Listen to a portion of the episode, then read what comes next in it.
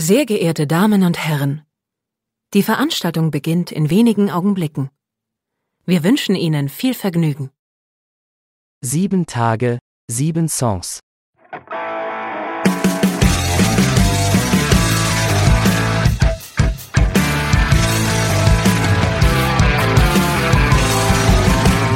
Der Music and Talk Podcast mit Matthias. Achtung, Dirk Darmstädter Spezialausgabe. Hallo und herzlich willkommen. Hier ist eine neue Folge von Sieben Tage, Sieben Songs. Mein Name ist Matthias. Und ich bin Ragnar. Ach so, ja, ich bin auch da. Ich, ich bin der Gast. Dirk Darmstädter, mein Name. Ja, erstmal hallo und herzlich willkommen, dass es geklappt hat. Wir haben schon einmal verschieben müssen äh, aus terminlichen Gründen, aber jetzt im neuen Jahr gleich angenommen, das Ganze. Und wir freuen uns beide, dich hier zu haben. Ähm, ich muss den Hörern ganz kurz erzählen, äh, Ragnar äh, ist ein riesengroßer Fan von dir und auch von den Jeremy Days. Und nachdem Ragnar so nicht mehr so viel mit mir im Podcast machen konnte, habe ich gedacht, so wäre dann eine coole Weihnachtsüberraschung als Geschenk, dich in Podcast einzuladen. Und irgendwie hat es auch noch geklappt, auch wenn es nicht mehr vor Weihnachten war, aber es macht ja auch Spaß, Geschenke nach Weihnachten auszupacken. Von daher, äh, Ragnar, hier dein offizielles Weihnachtsgeschenk. ich freue mich riesig, dass ich so hier mitten im, im Januar was bekomme. Genau, für Menschen, die schon irgendwie alles im Leben haben. Das fehlte mir noch, ein Interview mit Dirk Dammstetter. Ich habe mich auch riesig drauf gefreut. Sehr gut. Dirk, wir haben 2023. Wir möchten über ganz, ganz viele spannende Sachen in diesem Jahr reden. Aber bevor wir in dieses Jahr einsteigen und in die Gegenwart und Zukunft einsteigen, lass uns noch mal kurz Retour machen und ganz zurückfliegen in das schöne Hamburg im Jahre 1965, wo du geboren bist und dann auch schon relativ schnell in die USA bist nach New Jersey. Soweit ich weiß, wie lange hast du da gewohnt mit deinen Eltern, die da gearbeitet haben? Sieben, acht Jahre? Genau, also erstmal sechs Jahre, so von, von fünf bis, bis elfeinhalb. Dann sind wir nach Hamburg zurückgekommen. Dann wurde ich ins, ins äh, Nieselregen, kalte Hamburg-Wellingsbüttel verfrachtet. Und ähm, genau, dann war ich eben bis 17 hier und habe meine Eltern so lange genervt, ähm, bis sie dann irgendwann gesagt haben, dann geh doch. Und dann bin ich wieder alleine nach Amerika zurückgekehrt und habe da bei Freunden gewohnt, um die Highschool zu Ende zu machen. Da habe ich noch eine Weile in, in, Manhattan gewohnt, weil wo ich aufgewachsen bin, ist eigentlich wie so ein Vorort von Manhattan ist, aber auf der New Jersey-Seite. Ne? Und ähm, genau, und dann war ich als 18, von 18 bis 19 in New York. Und dann rief aber die Bundeswehr an.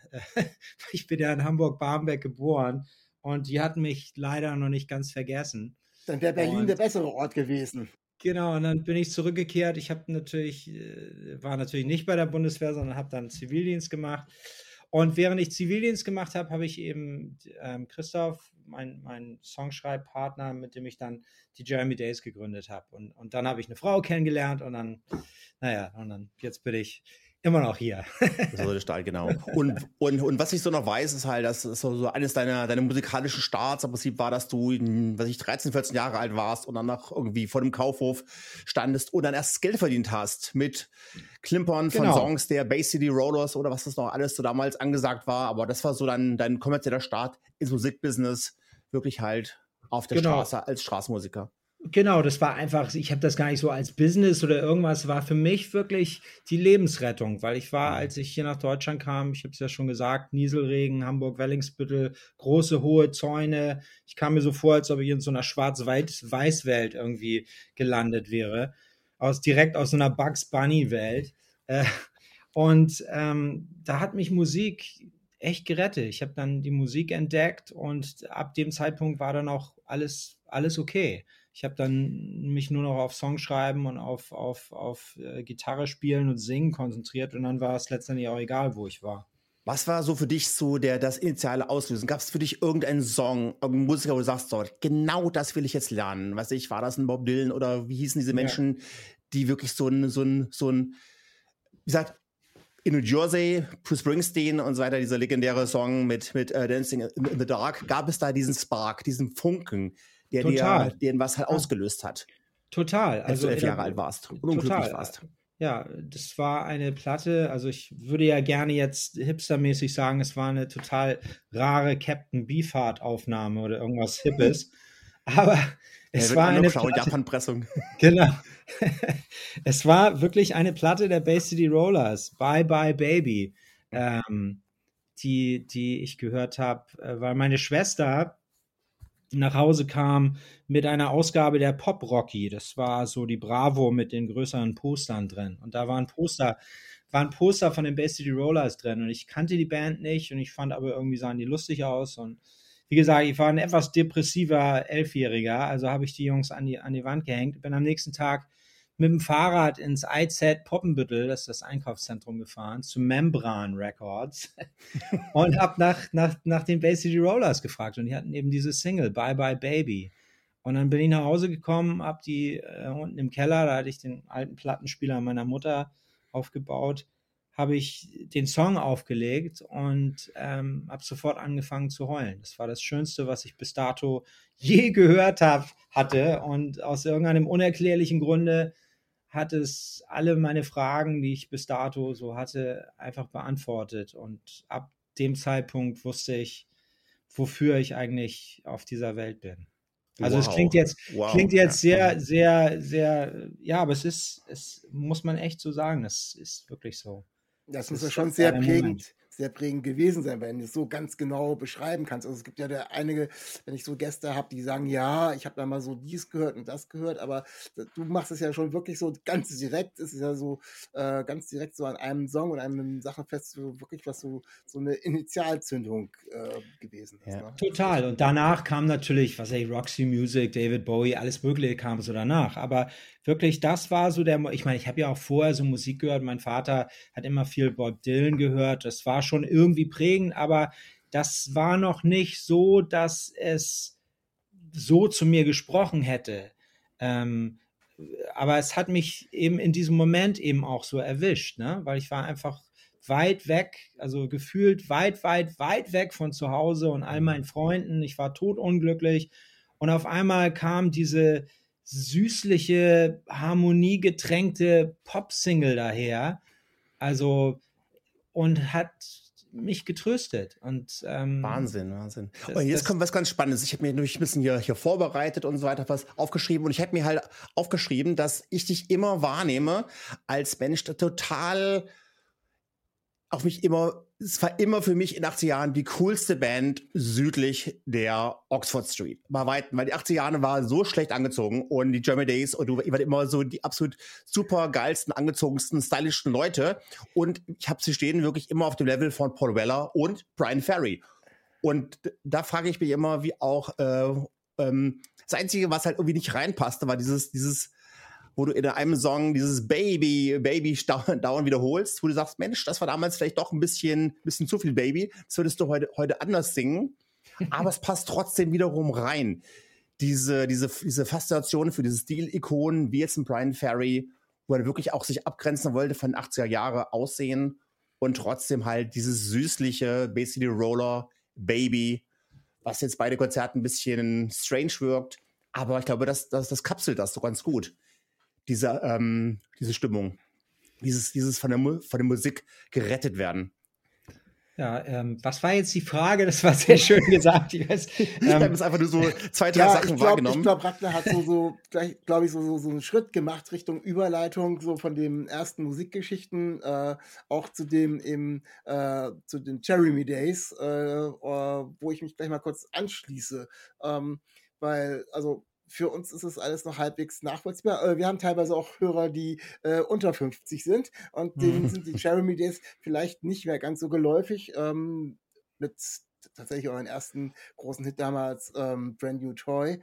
Ragnar hat es gerade erzählt, äh, Oxford Street und London. Ähm, ihr seid quasi als Deutsche ja, habe das Ganze aus London eigentlich gemacht. Und äh, ja. wahrscheinlich hast du diese Frage schon so oft gehört, aber äh, vielleicht auch schon länger nicht mehr, weil äh, das schon so lange her ist. Wie ist das gekommen, als rein, also als deutsche Band diesen Stil aufzugreifen zum Teil, äh, im London-Style aufzugreifen, aber auch das von dort aus zu machen? Ihr habt ja in der WG in London gewohnt. Wie kam mhm. die Entscheidung, oder?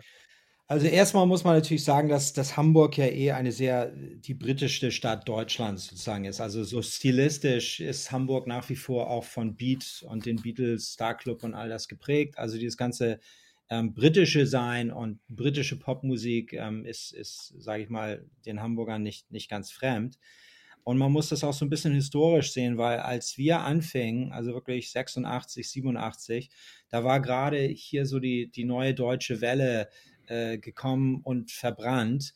Und alles, man gefühlt für uns war es so, also wir waren anti allem. Also wir, wir waren anti Markus, komm, gib Gas, ich will Spaß. Und wir fanden eigentlich alles scheiße was, was hier so war. Das ist natürlich echt, echt jetzt mal eine Ansage, für die man sich eigentlich schon fast wieder schämen musste, weil natürlich gab es tolle Sachen, aber wir waren alle so 21, 22, da grenzt man sich gerne ab und ist auch mal gerne anti. Und wir waren, wir wollten hier nichts, nichts wie hier raus und das alles, wir wollten kein, kein Mucker-Projekt sein oder so. Wir wollten einfach ähm, Madness, Specials, Dexys Midnight Runners, Lloyd Cole and the Commotions, alle mhm. unsere Lieblingsbands, alle unsere Lieblingsclubs und alle die geilen Klamotten, die waren alle in London oder Manchester. Also haben wir natürlich alles dafür getan, um dort einfach so viel wie möglich zu sein und auch dort aufzunehmen. Und erstaunlicherweise hat das ja auch, hat das ja auch geklappt. Das ist ja. Genau. Ich habe noch mal eine Frage zur, zur Gründung. Ich habe das noch, noch nie gelesen, diese Name, diese Name Jeremy Days. Woher, woher kam eigentlich noch mal diese Idee, den halt äh, auf zum wild, Bandnamen? Wildes, wildes Zusammensetzen von, von Wörtern. Also wir hatten, wir wohnten ja damals alle in der WG, in der kleinen Reichenstraße hier in Hamburg, in so einem alten, alten Bürogebäude. Ähm, und äh, Christophs Zimmer war, war voller Zettel, wo wir diverse Bandnamen so Fantasiebandnamen draufgeschrieben hatten. Ich erinnere mich nur noch, und, und so Tag für Tag haben wir immer so ein paar abgenommen, die scheiße waren, bis da am Ende nur noch zwei Namen hingen. Das war einmal The Jeremy Days und The Goodbye Mackenzies. Sehr oh, cool. Ja. ja. das ist eigentlich auch total, irgendwann gründe ich eine Band, die The Goodbye Mackenzies heißt. Ähm, ja, also für uns war es einfach, ich glaube, ich wichtig, wir wollten irgendwie einen Bandname, der ein bisschen wie so ein Roman klingt, der aber noch nicht geschrieben ist. Mhm. Also, ne? Weil die Geschichte, die ich mich noch nie erzählt habe, überhaupt noch, noch keinem einzigen Menschen war, als ähm, mein, mein erstes Kind, mein Sohn, der ist jetzt 18 geworden, als meine Frau schwanger war, waren wir auf einem Konzert bei dir vor 18,5 Jahren München, glaube ich, irgendwie Atomic Café, da warst du entweder alleine oder mit Ben Begemann oder mhm. unter mir in Cassidy-Formation. Und da hatte ich wirklich mal drei, vier Tage lang überlegt, ob ich meinen Sohn Jeremy nennen soll. Mm, mm. Dann wurde es mir von meiner Frau halt ausgetrieben, aber sonst wäre daraus noch, noch was geworden. Ja. Also, ist, ja, ist ja schon mal gut, dann hat, dass, dass du ihn nicht dann noch Dirk genannt hast. Also von daher nur als Vorbild. Äh, ja, also ich habe da, ich habe da früher halt angefangen und habe das halt natürlich alles mitgemacht. Mit mit Brand New Toy hatte ich einen richtigen Crush gehabt. Also ich habe wirklich das Lied gehört und dann tagelang, wochenlang nur an das Mädchen gedacht. Das war schon wirklich intensive Zeiten. Von daher hat mich natürlich umso mehr gefreut, als dann der Neustart kam. Habe natürlich auch da nicht nehmen lassen, bei diesem Konzert dabei zu sein in Hamburg was wirklich halt legendär war. Und es hat mich so berührt, dass ich, äh, wie ich euch halt spielen sah, weil ich habe noch selten gesehen, dass eine Band so viel auf der Seite Spielfreude hat, wie damals in dem, im ersten Hamburg-Konzert, aber auch diese Begeisterung, sich endlich wieder zu, zu, sehen. Also ihr habt euch gefühlt ständig umarmt und hatte Tränen in den Augen, die Stimme kippte halt um und so. Es war so eine, eine Mischung aus, aus Wiedersehensfreude und wieder mal von einem großen Publikum zu rocken. Und das kam total rüber. Also es hat mich wirklich halt weggeblasen, das Konzert. Habe euch dann nochmal gesehen in Hannover, aber Hamburg war schon mit Abstand emotional das Beste. Ja, das, also war, das ja, war mich echt war ja ein sehr spezielles Konzert, ja. Wie, wie lange ja. war die, wie lang war die Trennung? Wie viele Jahre? 27 Jahre. Oh, ja, okay. äh, aber ihr habt euch schon dann zwischendurch nochmal gesehen? Kaum, kaum. Kaum. Nee, kaum. Louis, äh, unser Keyboarder, ist irgendwann nach Amerika abgehauen. Der lebt seit 20 Jahren in LA und irgendwie hat man sich nicht mehr gesehen, weil es war so eng. Also wir haben zehn Jahre das so ernsthaft betrieben und es gab nur diese Band. Also es war nicht so, dass wir noch irgendwelche anderen Jobs gehabt hätten oder in irgendwelchen anderen Bands gespielt haben, wie alle unsere Kollegen damals. Das ist auch viel gesünder. Aber wir, wir waren so total, nein, es, es muss die, es muss nur diese Band geben. Als es die Beatles gab, hat John auch nicht noch zufällig bei einer anderen Band irgendwie gespielt. Also das war unser verrückter Gedankengang damals. Und das hat zehn Jahre irgendwie hingehauen, mal, mal besser, mal nicht so gut. Und aber nach zehn Jahren ist uns das Ganze natürlich, ähm, ist ja klar, um die Ohren geflogen. Und da wäre es komisch gewesen, sich dann ein paar Jahre nach der Trennung einfach so, so mal einfach auf einen Kaffee zu treffen und so über gewöhnliche Dinge zu sprechen. Das ist, das fanden wir alle irgendwie, glaube ich, merkwürdig. Und deswegen haben wir das einfach wirklich nicht getan. Ähm, umso mehr ist es so fast so ein Wunder, dass wir jetzt auf einmal wieder sprechen und zusammen Musik aufnehmen. Wie waren denn so diese, diese ganze Aufnahmezeiten? Habt ihr da so eine Art Bootcamp gemacht, wo ihr euch irgendwie wochenlang irgendwie in Frankreich auf eine in ein Chalet äh, irgendwo ver verzogen habt, genau. aufgenommen habt oder wart in Hamburg und habt traft euch einmal am Tag oder wie war das so? Das war der Plan. Situation?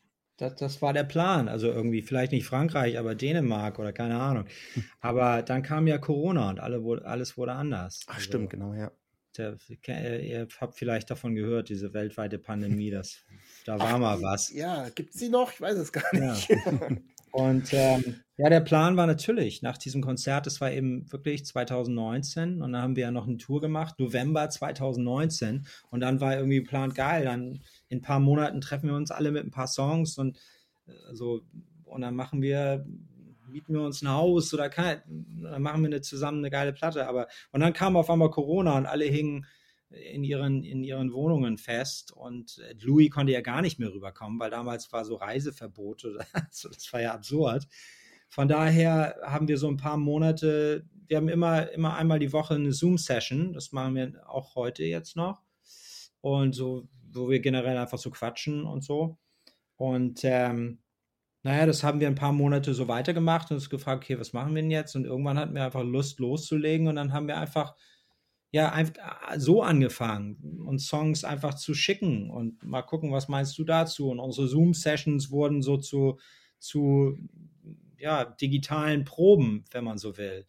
Ähm, und irgendwann hat sich dann die Hamburger Fraktion ähm, getroffen und im Studio schon mal die Drums aufgenommen für Songs und so haben wir das sozusagen. Also die Entstehung dieser Platte ist, ist wirklich, hat viel auch mit Corona zu tun. Es ist in dem Sinne auch eine Corona-Platte. Ähm, äh, deswegen umso erstaunlicher eigentlich, dass sie so relativ ähm, so livey daherkommt und so, so, es klingt nicht so, als ob vier Leute in, in ihrem Schlafzimmern sitzen und, und MP3-Files durch die Gegend Könntest du dir das für die, für die Zukunft vorstellen, weiterhin so, so asynchron zu produzieren, wo man sich immer wieder Ideen einfach so als, als MP, MP3 irgendwie so zuwirft und dann wieder mal dran arbeitet, so asynchron und sagst, nee, lieber doch wie vier Wochen irgendwo einschließen, Dänemark, Hamburg, äh, äh Hamburg oder Frankreich und da was machen? Was ist so jetzt dein präferierter Arbeitsstil geworden nach den Erfahrungen? Habe ich, hab ich so gar nicht. Also ich finde beides gut. Also ich bin, habe natürlich, ich bin ja hier auch jetzt in meinem Studio und so und ich arbeite auch viel mit Leuten zusammen, aber eben die überall in der Welt sind und was ich schicke Sachen hin und her. Und das ist, das ist total toll. Also die Technik arbeitet da wirklich für ein. Also alleine, dass wir jetzt zum Beispiel hier quatschen können und so ein nettes Interview machen können, einfach. Und ich jetzt nicht irgendwie mit dem Auto nach, ich weiß nicht, wo seid ihr eigentlich? Wir sind auch auseinander. Also ich bin Karlsruhe oder so hinfahren muss ja. oder so. Das ja. ist doch irgendwie geil. Also ich finde beides toll. Ich, ich, ähm, ja, sehe ich genauso. Ich bin auch kein Freund von hier entweder oder und so. Es hat halt beides Worte. Ich reise unheimlich gerne, leidenschaftlich, aber ich muss auch nicht wie, wie früher fünf Tage die Woche beruflich unterwegs sein. Genau. Ja, sehe ich genauso die, die Art und Weise, wie, wie, wie, wie ihr jetzt auch äh, die, die Platte aufgenommen habt. Meinst du, dass das jetzt auch dein neues Album ähm, verändert hat, wie The Circumstances? Oder sagst du auch eigentlich, äh, würde ich jetzt Circumstances auch genauso produzieren, als wenn ich jetzt Jeremy Days nicht weiter, also wenn es kein Revival ge gegeben hätte? Hat das noch ein bisschen Einfluss das, auf dich? das ist schwer Jahre? zu sagen, weil alles, was ich mache, hat Einfluss auf mich. also ja. ich sag mal, die Jeremy Days Platte wäre auch nicht so geworden, wenn ich nicht 20 Jahre lang äh, davor äh, mir ein Studio aufgebaut hätte und was weiß ich, wie viele Soloplatten gemacht hätte. Also alle, alles und das gleiche gilt ja auch für die Jungs. Ja. Die Jeremy Days Platte ist sozusagen ein, ein, ein, ein Zusammenschluss aus, aus all dem, was, was uns so in den letzten 27 Jahren so zugestoßen ist, also außerhalb voneinander, dass wir nicht zusammen waren, mit einem interessanten Mix von so so einfach Oldschool J-Day-Style, der nicht aus uns herauszuprügeln ist. Es ist wirklich, es ist irre. Gott weil, sei Dank. Ja, ja es ist so, so Mhm. komisch, ne? Egal. Also ich denke manchmal, man könnte uns einfach vier Tubas in die Hand drücken und, und äh, trotzdem würden alle sagen, ja klar, klingt doch wie die Jeremy Days. Und ich sag, aber das sind Ja. vier Tubas, das geht gar nicht. es ist immer, immer wenn wir zusammenspielen, dann, dann ist das irgendwie, klingt es immer nach den Jeremy Days. Es ist fast schon spooky. Das ist echt, das ist echt mystisch, ja, ja, auf jeden Fall. Ähm, meine Frage war jetzt, wenn du jetzt deine, ein Album rausbringst, wie jetzt zum Beispiel ein Beispiel von, von Circumstances, lässt du da die, die, die, die German Days Mitgliedern mal reinhören? Fragst du nach Feedback? Lässt du dich halt roasten? Oder sagst du, nee, nee, das ist mein Ding und das Nee. hören die erst, wenn es dann final ist? Ge- geroastet werde ich schon in der Band genug, oder? Nee, also, nee, ach, da hat sich eigentlich nichts. Ich mach, weißt du, ich sitze ja, ich lebe ja hier mehr oder weniger in meinem Studio und mache ja nichts anderes. Ähm, ich baue hier meine Songs und ja. Und als, als wir das mit den Jeremy Days gemacht haben, dann habe ich eben die Songs, die ich so geschrieben habe. Gut, da habe ich schon ein bisschen mehr auch an die Band so gedacht, aber ähm, als ich sie gemacht habe. Aber dann habe ich sie ja auch so in das Bandkonstrukt reingegeben und dann ging das ja so auch so seinen eigenen Weg. Wenn ich meine eigenen Sachen mache, dann, dann ja, ist das hier einfach hier alleine auch meine Spielwiese. Das hat auch viel mit auch Spaß haben zu tun und einfach machen. Ähm, von daher, The Circumstances ist ähm, ja eigentlich äh, auch eine totale Corona-Platte, muss man auch sagen, obwohl das sagen ja derzeit alle, aber es ist wirklich so, da auch dieses, dieses ganz alleine in einem Raum und einfach so, ähm, es gibt da viele Stücke darauf, die auch wirklich mit dieser Thematik ähm, Isolation und ähm, so wirklich sich beschäftigen. Ähm, ja. Das heißt also, also jetzt im, im Augenblick planst du auch keine weiteren Kooperationen mit anderen Leuten. Du hast ja viel, viele gemacht in den letzten Jahren. Das ist jetzt im, im Augenblick nicht das Thema für 2023, noch mit irgendwelchen anderen, was ich damals mit, mit, mit Bernd und so Sachen oder anderen Konstrukten. Nee, keine, also, also die, die Art, wie ich Alben aufnehme oder Pl- Platten aufnehme, hat sich im Laufe der Jahre schon ein bisschen geändert, in dem Sinne, dass ich eigentlich nicht mehr so richtig in Alben, im Albumkonstrukt denke. Also früher war es wirklich so, ähm, und das war immer ein, ein, ein gruseliger Moment, wo du, sag ich mal, ein Album gemacht hast, dann warst du auf Tour und irgendwann denkst du, okay, jetzt müsste ich mal ein neues Album machen. Und dann steht man wie vor so einem Berg, so, oh Gott, zwölf Songs, oh Gott, wie soll ich das denn wieder schaffen?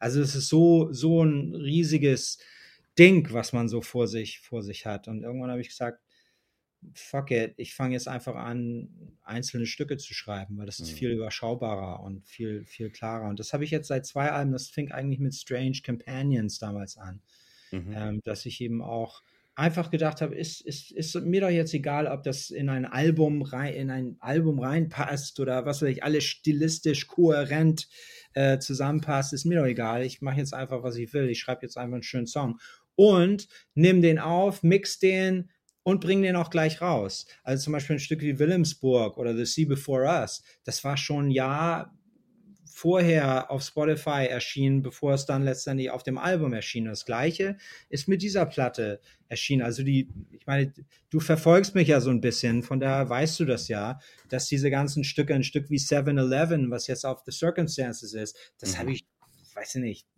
Ende 2000 20. Also das ist, das ist eigentlich so eine natürliche Zusammenstellung von Songs, die über den letzten eineinhalb, zwei Jahren so entstanden Würde mich auch wahnsinnig machen, wenn ich einen Song hätte, der irgendwie fertig ist und der, ja. total mega klasse ist und dann noch jetzt ein halbes Jahr, ein Jahr drauf warten, bis man ihn rausbringen kann oder irgendwo mit reinbandeln kann. Dachte, nee, der ist super fertig und raus damit. Genau, ja. genau. Und nachher guckt man dann einfach die ganzen Songs, was hat man so und versucht daraus eben ein Album, was so, so stringent ist, was letztendlich, ich habe es ja auch gesagt, es ist, ich, mir ist auch, je älter ich werde, ist mir auch Stringenz und all diese Sachen, ist mir auch alles Latte. Ähm, ich will einfach schöne Musik machen, ich will Spaß haben und, und ähm, ja. Und das, und das Motto Leben, es gibt keinen Plan B für mein Leben. Das hat mich wirklich halt schwer beeindruckt, als du es mal so gesagt hast, es gibt keinen Plan B, ich mache nur Musik. Ich habe keinen. Ja, es, es, es wird auch immer schlimmer. Also, also es, mir fällt es auch immer schwerer, mich für Sachen ähm, zu interessieren, die nicht mit Musik zu tun haben. Also ich werde immer sozusagen, mh, hm, man kann das, wenn man das positiv sehen will, kann man das äh, immer fokussi fokussierter werden sagen. Man könnte auch sagen, der Typ spinnt irgendwie. Aber ähm, ich weiß nicht, für mich ist Musik hat mein Leben gerettet und Musik ist das Einzige, was mich wirklich am mhm. Ende des Tages, also meine Familie, meine Frau, meine Kinder, ähm, aber sonst interessiert mich nur meine nächste Platte. Und das hat auch nichts damit zu tun, wie viel das dann verkauft oder wie viele Leute mir auf den Rücken klopfen und sagen, das ist toll. Das ist einfach, das muss gemacht werden und, und das ist das, was, wofür, also das klingt immer so pathetisch, aber es ist wirklich so, dafür bin ich, also ich fühle ganz stark, dass das der Grund ist, warum ich hier bin, um Musik zu machen und Platten zu machen, ob das nun jemand interessiert oder nicht.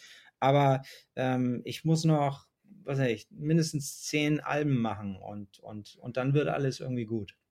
Und das merkt man auch, diese, diese extreme intrinsische Motivation, die du hast, oder diesen, es redet ja auch viel über, über, über Purpose und den Sinn und Zweck im Leben halt zu finden und in der Arbeit vor allen Dingen zu finden. Und ich glaube, das kommt bei dir echt rüber und so weiter. Das hast du schon gemacht und, und äh, suchst da immer wieder nach, nach neuen Ausdrucksformen. Gerade ist auch deine ganze Radiosendung bei ähm, Radio Bremen, wo Matthias übrigens auch in, in der Gegend wohnt.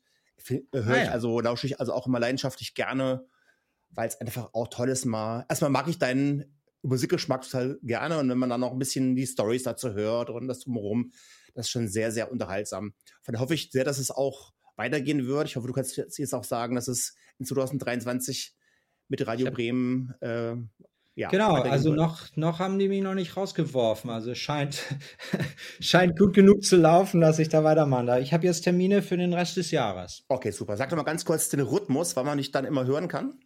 Genau, das ist immer einmal im Monat, Freitagabends ähm, von 19 bis 22 Uhr, also drei Stunden Neuveröffentlichungen und einfach Musik, die endlich mal gehört werden muss im deutschen ja. Radio. Weil und die Auswahl ist, ja nicht ist wirklich grandios, ja. Und, und für jetzt so für die Hörer, wie können Sie das vorstellen, aus welchem Bereich, wenn du sagst Neuveröffentlichungen von Pop, von Pop bis Rock bis, ach, es gibt ja, also ich hasse ja diese Radioslogans so, aber. Ja, äh, also der, die Sendung heißt Sounds Like Dirk, also von daher ja. ist es, ist es schon ein bisschen programmatisch, weil, also wer mich kennt, also alles von Indie-Pop, Singer-Songwriter, ja. Äh, einfach interessante, tolle Musik, die, die gehört werden muss. Also ich spiele ja. da auch zwischendurch mal gerne auch ein paar alte Tracks, wenn es, wenn ich meine, das muss jetzt sein.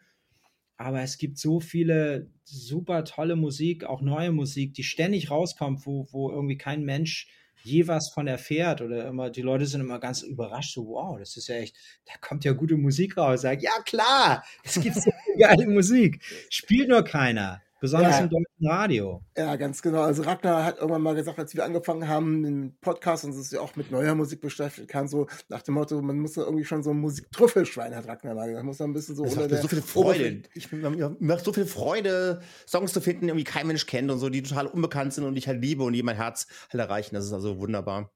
Hast ja, du da gerade ja. einen im Kopf, Dirk, den du vielleicht mal so vorschlagen könntest, was denn so, ein, so eine kleine neue Perle wäre? Also ich bin derzeit höre ich hauptsächlich mich durch alle fünf Alben von einem Typ aus Boston mit einem so herrlich deutschen Namen. Deswegen wahrscheinlich liebe ich ihn auch deswegen, weil ich habe ja auch so, ein, so einen merkwürdig äh, überdeutschen Namen. Und der Typ heißt, haltet euch fest, Dietrich Strause. Aha. Ist aber aus, aus Boston, Massachusetts und ist ein Singer-Songwriter. Ähm, den habe ich, den kenne ich, weil ich ähm, so, ein, so ein Kumpel von mir, Douglas Furs, ist so ein Songwriter aus, aus Belgien, mit dem ich vor ein paar Jahren auf Tour war. Der hat ein paar Shows mit dem gespielt, auch, auch in Belgien, und der, der rief mich an und sagte, den musst du unbedingt hören. Der Typ ist super. Also das, das ist gleich mal. eine großartige, ja. äh, großartige Platte. Um, ähm, you and I must be out of my mind heißt mhm. das neue Album. Das kann ich jedem, jedem Menschen da draußen ähm, wärmstens empfehlen. Und wer da nicht irgendwie, ähm, wem da nicht warm ums Herz wird, dem, dem, kann auch nicht mehr geholfen werden. ja, super. Apropos ja. junge, junge deutsche Bands, äh, hast du es eigentlich jemals bereut, von Tapete Records weg, weggegangen zu sein? Kein, keine Minute, keine mhm. Minute, nee. Also ich liebe Tapete und ich liebe alle, die da nach wie vor arbeiten und ich liebe die alle das, was wir erreicht haben. Aber irgendwann ist auch mal gut. Also ich habe das mit Gunther angefangen, weil es damals seemed like a good idea und ich wollte, dass Nils Frevert endlich mal wieder Platten aufnehmen kann. Sehr gut. und ähm, dann haben wir das so gestartet als kleines, ich sag mal, Boutique-Label. Und daraus wurde dann sehr, sehr schnell äh, irgendwie so ein, so ein ziemlich größeres Ding mit immer mehr auch für mich so administrativen Aufnahmen und, und Druck und und das ist ja letztendlich, wie ihr vielleicht ja schon gemerkt habt in diesem Gespräch, nicht unbedingt, was ich, mein, ja. mein Interesse-Level ist dann irgendwann, ich, ich kann das alles nicht mehr in meinem Kopf verarbeiten, mhm. weil ich das ja auch alles so ernst nehme. Also ich kann drei Bands auf dem Label ernst nehmen, aber wenn du 25 Bands hast, die dich irgendwie ständig aus Göttingen anrufen und sagen, warum steht meine Platte hier nicht bei Saturn oder keine Ahnung. ähm, ja. Dann irgendwann explodiert mir das Gehirn und ich will ja sowieso eigentlich nur hier oben sein und dann irgendwelchen meine eigenen Songs rumschrauben. Von daher wurde es auch irgendwann mal, hatte ich das Gefühl, das ist gar nicht mehr so fair, dass ich da überhaupt so, so tue, als, ich der als ob ich der große Plattenimpresario wäre, wenn ich eigentlich nur hm. in meinem Studio sein will.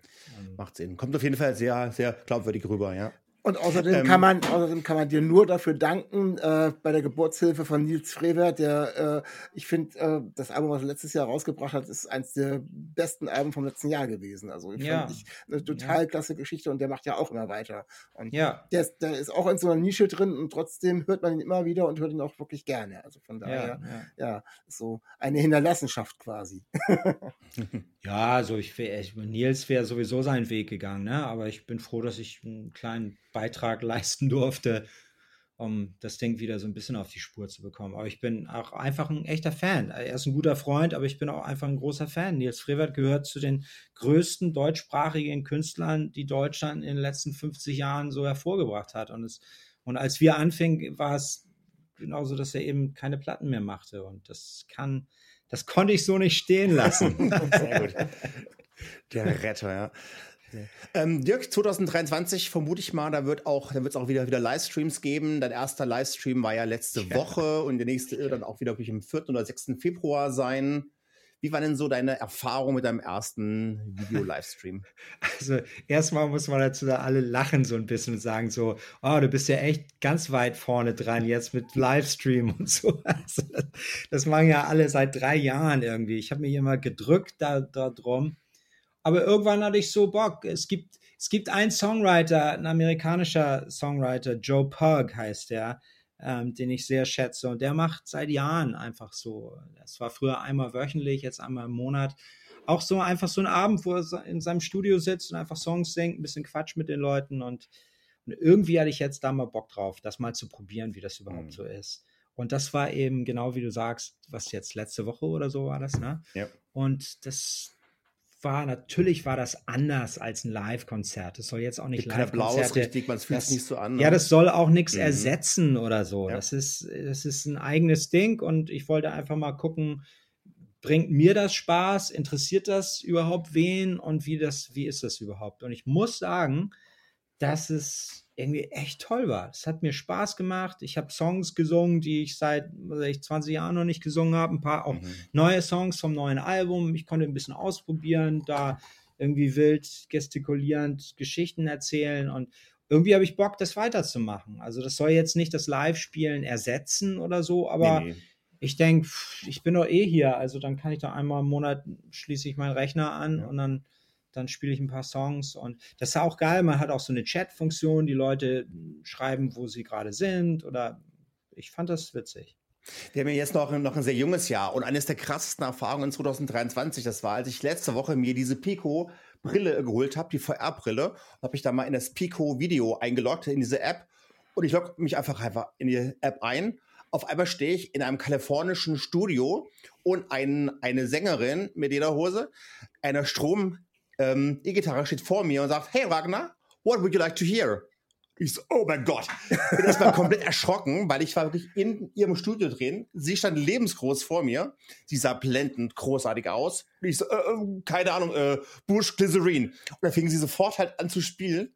Und es war so eine immersive Erfahrung, dass du jemanden lebensgroß vor dir stehen hast, der brillant aussieht. Du hast keine Ablenkung, kein Handy, nichts, weil du halt diese Brille halt hast. Und das hat mich komplett weggebeamt. So was habe ich noch nie gesehen. Ich habe mir dann auch extra äh, Ohrhörer drin gehabt, um wirklich halt nur sie zu hören. Sie stand lebensgroß vor mir. Ihre Kamera war 4K. Und es war eine extrem immersive ähm, Erfahrung. Und leider gibt es da im Augenblick abends nur zwei Kanäle mit äh, Leuten, die haben zum Teil zwei, drei Millionen Follower auf TikTok, aber haben nur 20 Zuschauer in dieser Brillen-VR-Welt. Es gibt wahrscheinlich auch nicht genug Weil Leute, es halt die noch so jung haben, ist. ne? Also Genau. daher, äh, Also es ist unglaublich. Also, also als, als Konsument für mich war das also die, die immersivste Erfahrung in den letzten Okay, zehn Jahren. Also ich, ich weiß, ich äh, konnte dir leider nicht ganz folgen. Ich weiß überhaupt nicht, wo, worüber du sprichst. VR-Brille, war das jetzt, ist das AI? War das eine echte Frau oder war das Eine irgendwie Frau, ein genau, genau, also computeranimiertes genau. Also stell dir- Fabelwesen oder was? Genau, stell dir einfach, ich habe ich hab sie gerade jetzt nicht liegen, also, also stell dir einfach eine, eine, eine Brille vor, eine VR-Brille, die komplett alles abschottet. Das heißt, du bist dann in dieser Welt drin und diese Frau war eine echte Frau, die in einem reellen Studio in Los Angeles gerade ähm, dort in diesem Studio war und spielte. Wow. Also nichts Okay. virtualisiert, kein AI. Und die hat mich halt äh, gesehen, weil ich halt eingeloggt war, konnte Ja, halt ja, meinen. Namen sehen, hat mich halt per Namen halt angesprochen. Und da wir eh nur zu, zu zehn waren, dachte ich, hey, was willst du hören? Gib mir gerne Ja, mal klar. einen, einen halt Songvorschlag. Klar. Da habe ich halt per, per Tastatur den, Oh, wow.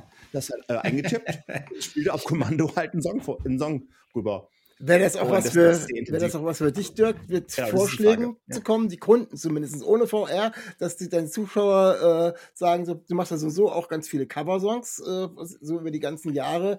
Äh, einfach mal so, habt ihr irgendeinen Wunsch oder so? Kannst du dir das Klar. vorstellen? Also, wie gesagt, ich, das ist ein bisschen Learning by Doing. Also, ich Ja. Weiß nicht, also ich kann mir schon vorstellen, wo- worauf ich eigentlich Bock habe, ist so überhaupt mal so ein bisschen mehr so die Deep Cuts, also so ein bisschen so in die, in die, tief in die Alben, in die alten Alben rein zu, dass ich mich dazu zwinge, einfach mal so Stücke so, die ich vielleicht 2003 veröffentlicht habe, aber eigentlich nie gespielt habe live, dass ich die einfach so ähm, vielleicht mal mir mal wieder drauf schaffe. So. Und da bin ich natürlich immer ganz gerne auf, auf ähm, Anregungen, so was es da so gibt. Aber mal gucken. Ich, ich habe noch keinen wirklichen Plan. Es ergibt sich so von, von Sendung zu Sendung, denke ich mal. Ne? Aber der Plan, wieder live zu gehen und äh, unabhängig von der Kamera äh, auch Auftritte zu machen, der steht. Ja, klar. Also ich, wie gesagt, ich bin jetzt am Freitag bin ich, oh, nee, Samstag bin ich in Lüneburg, genau, spiele ich live und also es kommen da schon Solokonzerte und so mit der Band soll es erst im Ok Oktober wieder weitergehen. Ähm, wie ihr vielleicht auch schon gehört habt, so ganz einfach ist es derzeit nicht in der Live-Branche. Ja, ja, ihr, ihr habt eure, eure große Tour habt ihr abgesagt, ne? Ja, ja, genau. Also und das ist ja, hat ja eigentlich wenig mit uns zu tun, sondern einfach Ja. generell auch mit den ganzen Gegebenheiten. Das ist ja, Ja, nach wie natürlich. vor so, dass Tourneen reihum abgesagt werden. Aber andererseits irgendwie Riesenveranstaltungen irgendwie mit 25.000 Leute, das scheint alles super Bombe zu klappen. Es gibt gerade eine tolle ähm, von Arte, bei Arte Tracks gab es gerade eine sehr schöne Doku ähm, über dieses, äh, über die ganze Malaise sozusagen. Und ich will jetzt hier auch nicht weiter rumheulen, das ist ja auch ein Thema, was. Genau. Würde Aber uns jedenfalls extrem freuen, wenn es dann halt, halt weitergeht zum Neustart. Jeder, der uns zuhört, bitte den deutlichen Aufruf kauft, bitte Tickets im Vorverkauf. Weil wenn der Vorverkauf schlecht äh, anläuft, dann wird das auch unter Umständen abgesagt. Und man kann ein gutes Konzert retten durch Vorverkauf. Ja, man muss einfach auch wirklich einfach sagen, eine Tour, auch besonders mit Band. Ich meine, es ist ja kein Problem, wenn ich alleine mit meiner Akustikgitarre in meinem Ford Galaxy Richtung Dortmund unterwegs bin, dann ist alles, alles, alles easy. Das kostet ja nicht so viel Geld. Aber wenn du jetzt aus, den, ja, aus du Kalifornien hast- einfliegen musst und so. Ja, du hast Flüge, du hast eine Band, du hast Ja. einen Bandbus, du hast Techniker und das ist ja alles schon ein bisschen größerer Aufwand und, und ähm, das wird eben alles, alles schwieriger und alles teurer und alles wenig planbar. Das ist echt, echt schwierig derzeit. Und es geht ja nicht nur den Musikern, sondern den Veranstaltern und auch den ganzen den Clubs und so, also was da in der Clubbranche derzeit los ist. Wenn du jetzt nicht unbedingt zu Eventeam oder Live Nation gehörst, ähm, dann hast du echt, das ist mega hart. Also mal gucken, was uns da noch die nächsten Jahre so. Kann man ähm, nur, kann man nur hoffen, dass so ein paar Clubs in den Städten übrig bleiben. Und wenn Ja. sie nicht so, wenn sie nicht so groß sind, es muss ja nicht immer die großen Hallen gefüllt werden. Wobei manchmal ist es natürlich schon notwendig. Wenn man mit einer großen, größeren Besetzung auftritt, muss man auch ein bisschen mehr einnehmen, Einnahmen generieren. Das ist natürlich auch schon schwierig, dann immer nur vor 120 Leuten zu spielen oder sowas. Da Ja. äh, kommt man natürlich mit vier oder fünf Leuten auch nicht rum. Also von daher bleibt es zu hoffen, äh, dass es irgendwie weitergeht. Und äh, Aber man kann dich ja, man kann dich ja auch bald wieder sehen am 14. Januar in dem, wie ist es, One World Reinsdorf. Genau, Da genau. bist du zu sehen, dann dein nächster in Auftritt. Lüneburg, ne? Genau. Lüneburg, genau, ja. Ja, ja. Und da freue ich mich sehr drauf, wenn wir uns dann, dann machen wir wieder, wieder sehen. Ich komme dann Hamburg, Hannover. Und du kannst auch gerne mal nach Kassel kommen. Wir haben hier einen ganz tollen Club, der nennt sich Franz Ulrich. ja, aber Da da bist du wieder bei tolle- 80 Leuten, ne?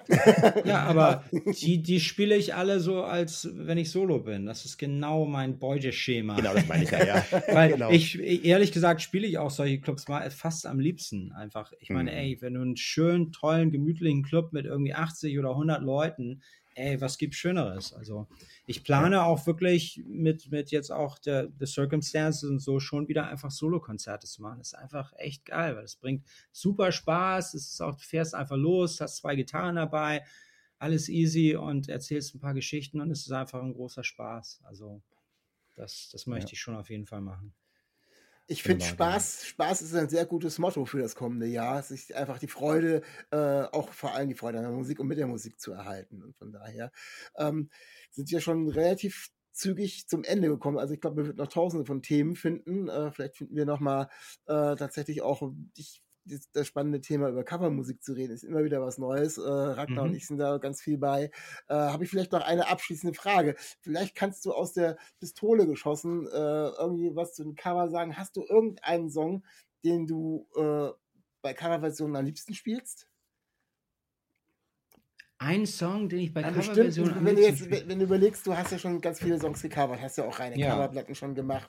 Ähm, Ja. So, ist da irgend sowas, wo du sagst, ja, ah, den könnte ich jetzt auch äh, immer wieder spielen? Und, ja, also äh, es, es gibt einen, einen Song, den ich, eigentlich der einzige Song, den ich auch in meinem Live-Set immer, seit Jahren, immer wieder gerne einwerfe und das Waterloo Sunset von den Kings. Weil das, das einfach wirklich, eigentlich muss man, muss man mal so sagen, das schönste Stück äh, ist, was jemals geschrieben wurde. Das ist Oh. einfach großartig.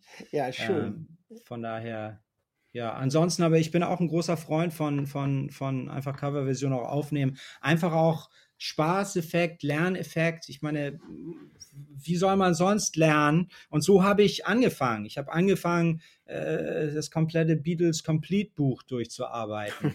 ähm, Und ja, so, so, so lernt man. Ich, auch Songs schreiben, wie geht das überhaupt? Songs zu schreiben. Lerne von, von, von den Großen. Also äh, cover jeden Song und irgendwann bist du auch bereit, mal dein eigenes Lied ähm, so rauszuwerfen. Und von daher, das will ich auch gar nicht stoppen. Das ist einfach ein, ein monatliches. Ich mache das ja auch jeden Monat für meine Sendung da auf Radio Bremen. Da läuft immer eine Coverversion dann von mir. Ist auch so ein Teil der Show sozusagen. Also bin ich auch gezwungen, mich jeden, jeden Monat einmal hinzusetzen und nicht nur ihn mir raufzuschaffen, sondern auch ordentlich aufzunehmen. Ich habe jetzt die letzten zwei Tage damit verbracht, gerade Atlantic City von Bruce Springsteen aufzunehmen. Und ich meine, was gibt Schöneres? Ich meine, fuck, ich meine, das Leben ist eh hart genug, aber wenn ich hier in meinem Studio rumsitzen kann und irgendwie Backing Vocals für äh, einen geilen Bruce Springsteen Track aufnehmen darf, dann, dann, dann, dann ist mein Leben okay. Da kommt der Jersey Boy wieder raus. Ja, ja, Super. an, Mhm. an Springsteen kommt man da Ja. irgendwie nicht vorbei. Okay, mein Lieber, ja, wir sind tatsächlich äh, schon Richtung Ende. Ähm, ich bedanke mich, Ragnar bedankt sich mit Sicherheit auch recht herzlich, dass du die Zeit gefunden hast, äh, uns hier ein bisschen der Sendung zu beehren und wir ein bisschen wirklich über alle möglichen Sachen ja plaudern konnten. Und ähm, ich wünsche dir, dass du weiter so viel Spaß in dem hast, was du tust, was du ja schon sehr lange tust, in allen Bereichen Musik um dich rum und ähm, freue mich auch auf die nächste Sendung, äh, Radiosendung, die ich mir wieder anhören werde, weil da gibt's auch wirklich immer wieder ganz tolle Empfehlungen. Haben wir ja vorhin schon mal gesagt, an unsere Hörer Bremen 2 einschalten. Und ja, viel Publikum bei den Jeremy Days, wenn er dann doch noch schafft, äh, etwas größere Auftritte zu machen, weil es ja auch nochmal ein ganz anderes Feeling. Und von mir aus nochmal vor allen Dingen auch nochmal den. Livestream, darauf freue ich mich, mich sehr. Ja. Dann, ich am 6. sein wird. Ja. Ja, schön, dass du da warst und ja, den Hörern bleibt nur zu sagen, bleibt gesund, bis bald und äh, auf Wiederhören. Tschüss, danke, ne? Danke, danke Dirk. Ciao. Ciao. Stay real, stay tuned. Auf Wiedersehen. Dir hat dieser Podcast gefallen? Dann klicke jetzt auf Abonnieren und empfehle ihn weiter. Bleib immer auf dem Laufenden und folge uns bei Twitter, Instagram und Facebook. Mehr Podcasts aus der weiten Welt der Musik findest du auf meinmusikpodcast.de.